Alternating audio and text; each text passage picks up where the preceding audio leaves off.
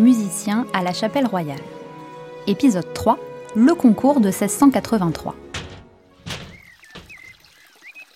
Nous sommes au mois de mars 1683. Le printemps s'installe doucement, on ouvre à nouveau les fenêtres du palais, les jardins de Lenôtre commencent à bourgeonner, l'eau jaillit des fontaines, l'air est doux.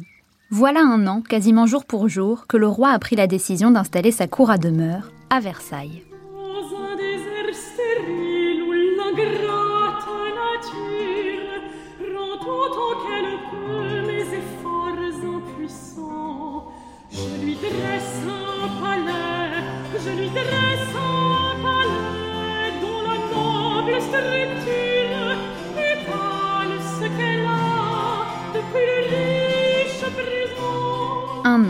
1683 s'annonce comme un moment clé de la vie musicale versaillaise.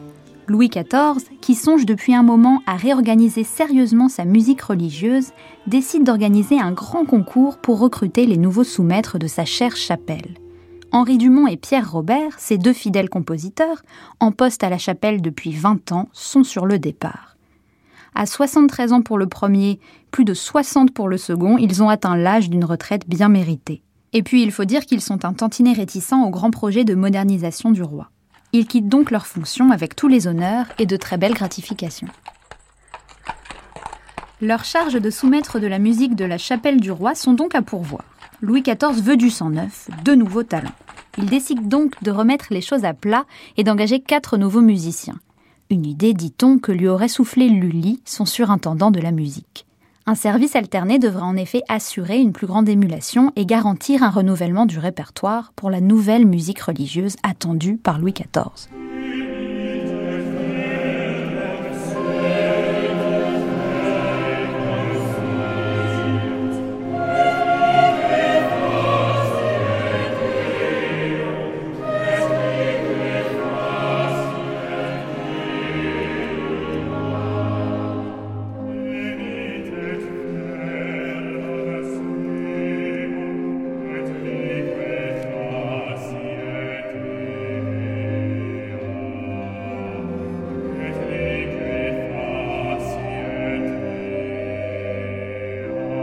Le roi veut les meilleurs musiciens du royaume et il compte bien les recruter au mérite. D'où la mise en place d'un concours le plus transparent et le plus objectif possible. Un avis est parti de la cour jusque dans toutes les provinces du royaume. Il a été transmis à tous les évêques qui ont annoncé dans leur cathédrale à leur maître de musique qu'un concours doit avoir lieu et que les meilleurs d'entre eux, l'élite des musiciens, sont invités à se rendre à Versailles pour faire exécuter un motet de leur composition devant le roi et la cour. Louis XIV paye même le voyage. Une occasion comme celle-ci, ça ne se présente pas deux fois dans une carrière. L'effet attendu ne tarde pas à se produire. 35 candidats répondent à l'appel du roi. Messieurs Sévry, Charpentier, Le Sueur, Oudot, Girard, Lagarde, Salomon, Danielis, Lalouette, Collas, Gérard, Salomon, Poirier, Lagarde, Le Sueur, Charpentier. La longueur de la liste et le haut niveau des aspirants montrent à quel point il s'agit là d'un poste convoité. Ils viennent de la France entière, de l'Est, de l'Ouest, des États du Languedoc, parmi eux également quelques musiciens d'origine étrangère.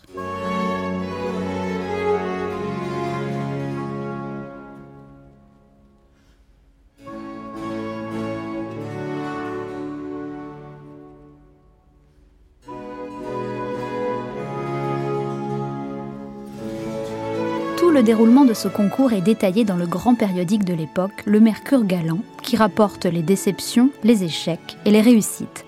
Voilà qui souligne la dimension publique de l'événement et qui montre aussi, de la part de Louis XIV, une certaine volonté de transparence. Le recrutement doit être juste, le choix incontestable. Le premier tour peut commencer.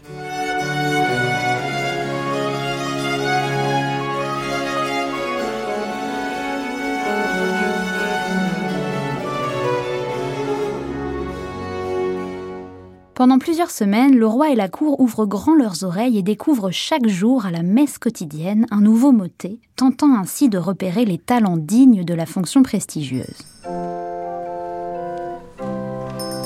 Mais pour certains, cette épreuve de la cour est pénible, voire cruelle. C'est le cas de Jacques Le Sueur, maître de musique réputé venu de la cathédrale de Rouen pour présenter un motet dans lequel, sans doute par excès de zèle, il n'avait pas lésiné sur les ornements, les roulades et des effets rhétoriques un peu trop marqués et affectés. Par exemple, sur le mot cadent, il tombe en latin, le compositeur avait écrit une fugue si longue, si appuyée et si naïvement figurative qu'on aurait cru, au dire de ceux qui assistèrent à la messe ce matin-là, voir un homme roulant du haut d'une montagne et se fracassant très violemment tout en bas. Bon, en voilà un qui ne se relèvera point, commenta un courtisan, bon mot qui déclencha l'hilarité générale jusqu'au roi lui-même. En voilà surtout un qui ne reparaîtra plus à Versailles. Blessé, le pauvre Le Sieur a gardé contre la cour une rancœur féroce et a jeté toute sa musique au feu. Il n'écrira plus que des œuvres austères et froides. Passé ce premier tour devant la cour, il faut écrémer. 15 candidats sont retenus pour le second tour. Il s'agit maintenant de vérifier que le motet qu'ils ont fait jouer à la messe est bien de leur composition. Et pour cela, rien de tel que ce que l'on appelle une mise en loge avec une épreuve imposée. On les mène dans un lieu où ils sont nourris aux dépens du roi. Enfermés dans des pièces séparées, ils n'ont droit à aucun contact. On leur fournit du papier à musique, de quoi écrire, et ils reçoivent leur repas par une trappe en bas de la porte. Ils ont six jours pour composer un motet sur un psaume imposé, le psaume 31. Beati corum remissa sunt, bienheureux ceux dont les iniquités sont pardonnées, au riche potentiel expressif aux candidats de transcrire au mieux en musique des passions aussi contrastées que l'affliction, la liesse, la fierté ou la sérénité. Puis on tire au sort l'ordre selon lequel les motets seront exécutés devant le roi et la cour, à raison d'un motet par jour, toujours pendant la messe.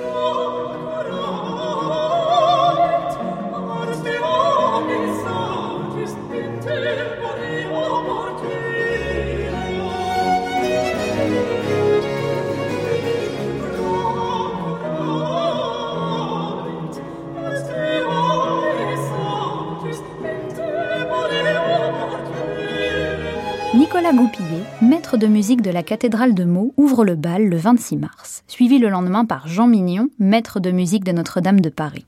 Le septième jour, ce sera au tour de Paolo Lorenzani, maître de la musique de la reine Marie-Thérèse. En quinzième position, le rémois Pascal Collas fermera la marche. Si certains points du concours évoquent un fonctionnement dont on est familier à notre époque, la vie de vacances du poste, les épreuves imposées, la mise en loge et les deux tours, le jugement était assez différent de ce qu'on connaît aujourd'hui on ne peut effectivement pas vraiment parler de jury au sens strict. Les lauréats sont choisis sur consultation. Le roi a scruté la réaction de la cour et s'est entretenu des qualités de chacun avec quelques personnalités éminentes. Prenez Colas. Colas. Lalande. Coupillet. Minoret est meilleur. Minoret est meilleur. Minoret est meilleur. Goupillet, sire. Louis XIV veut l'objectivité, mais des coteries se forment et avec elles des tentatives de favoritisme. Chacun cherche à placer son protégé. Lully soutient Pascal Collas, le plus fidèle de ses disciples et son assistant. Pierre Robert penche pour Guillaume Minoret. Bossuet, soutenu par la dauphine, presse le roi de choisir Nicolas Goupillet, le maître de musique de la cathédrale de Meaux, dont il est évêque. Des mauvaises langues ont dit que c'était pour s'en débarrasser. Toujours est-il qu'une fois ces trois musiciens retenus, il ne reste qu'une place à prendre. Cette fois, le monarque impose son propre choix. J'ai reçu, messieurs, ceux que vous m'avez présentés il est juste que je choisisse un sujet de mon goût. Et c'est la lande que je prends.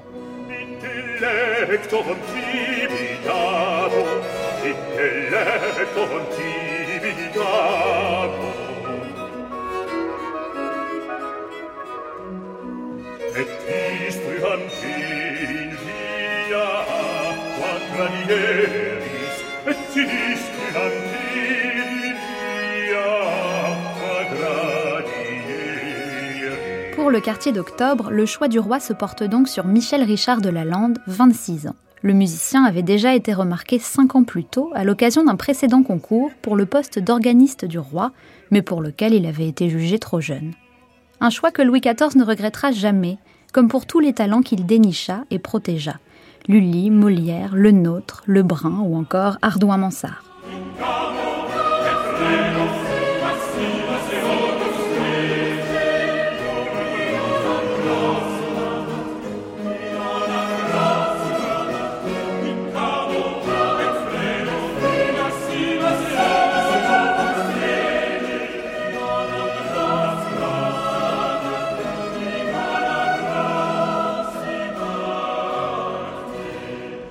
Guillaume Minoret, Nicolas Goupillet, Pascal Collas et Michel Richard de Lalande sont désormais les quatre nouveaux sous-maîtres d'une chapelle royale en plein essor et vont se partager l'année par quartier.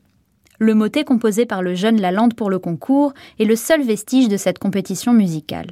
Hélas, les partitions des autres concurrents semblent perdues, jusqu'à ce qu'on les retrouve. L'investissement personnel du roi dans ce recrutement et l'émulation qu'il a suscité dans le royaume n'ont fait que renforcer le prestige de la chapelle royale et de ses nouveaux sous-maîtres qui peuvent désormais s'atteler à la composition de nouveaux motets à grand cœur pour mettre en son la dévotion du roi et célébrer sa gloire.